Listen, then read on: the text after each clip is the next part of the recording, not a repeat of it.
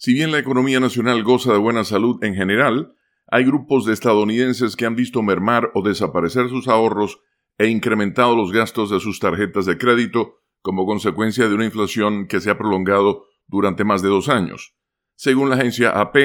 a los expertos les preocupa que esta gente, mayormente de ingresos bajos y medios que residen en viviendas alquiladas, se estén atrasando en los pagos de sus respectivas deudas y que a lo largo del año puedan enfrentar un mayor deterioro de su situación financiera, particularmente aquellos que recientemente reanudaron el pago de sus préstamos estudiantiles. Los estadounidenses tenían más de mil millones de dólares cargados en sus tarjetas de crédito en el tercer trimestre de 2023, un récord y una cifra que seguramente aumentará una vez que la Corporación Federal de Seguros de Depósitos, o FDIC por sus siglas en inglés, publique en marzo los datos del cuarto trimestre. Un informe reciente de la compañía de calificación crediticia Moody's destaca que las tasas de préstamos morosos y las cancelaciones de tarjetas de crédito, es decir, los préstamos que un banco cree que nunca serán reembolsados, están ahora muy por encima de sus niveles de 2019 y se teme que sigan en aumento.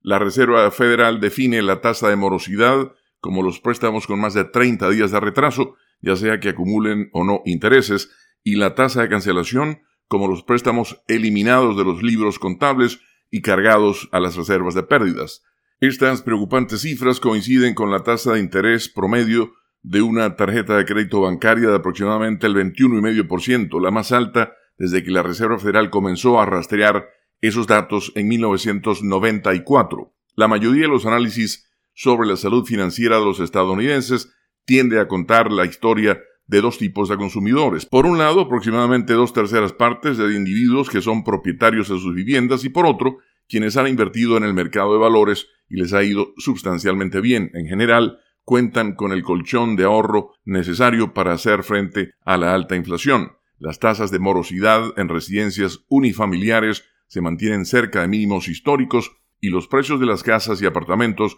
han seguido en aumento. Sin embargo, para el resto de los estadounidenses, las cosas no se ven fáciles. Con la nota económica desde Washington, Leonardo Bonet, Voz de América.